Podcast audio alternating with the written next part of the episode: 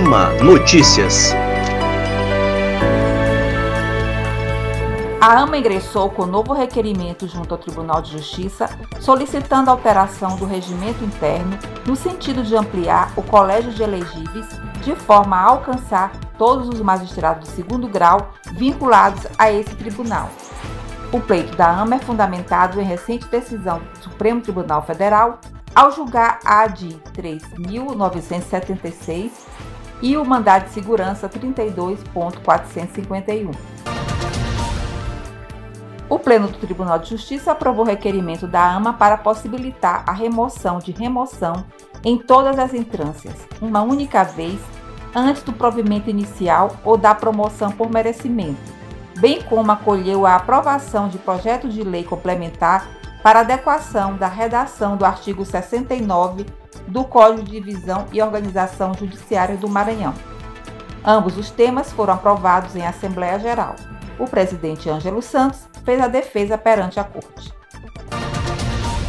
Em parceria com a Secretaria Municipal de Saúde, a AMA realizou campanha de vacinação contra a gripe influenza e sarampo, junto aos seus associados e dependentes. Também receberam vacinas os funcionários da associação e as crianças que participam do projeto Nadando na Frente. A AMA encaminhou requerimento à Corregedoria Geral de Justiça solicitando implementação das sugestões apresentadas pelo GTA Eixo Várias Criminais, Violência Doméstica e Execuções Penais, com medidas de enfrentamento aos impactos da pandemia no Poder Judiciário. Também foram encaminhados requerimentos ao coordenador da Unidade de Monitoramento Carcerário do Tribunal e ao Comitê Gestor Estadual do PJE.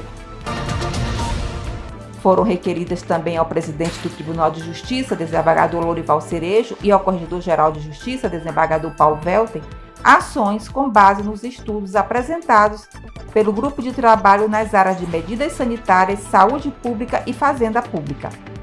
Os grupos foram formados pela AMA com o objetivo de apresentar propostas voltadas aos impactos da pandemia no âmbito do Poder Judiciário. E a AMA encaminhou requerimentos com as propostas elaboradas também por dois últimos grupos de trabalho que tratam de questões relacionadas a relações civis e empresariais, recuperação judicial, saúde privada e relações de consumo, com sugestões de medidas que devem ser implementadas no âmbito do Poder Judiciário.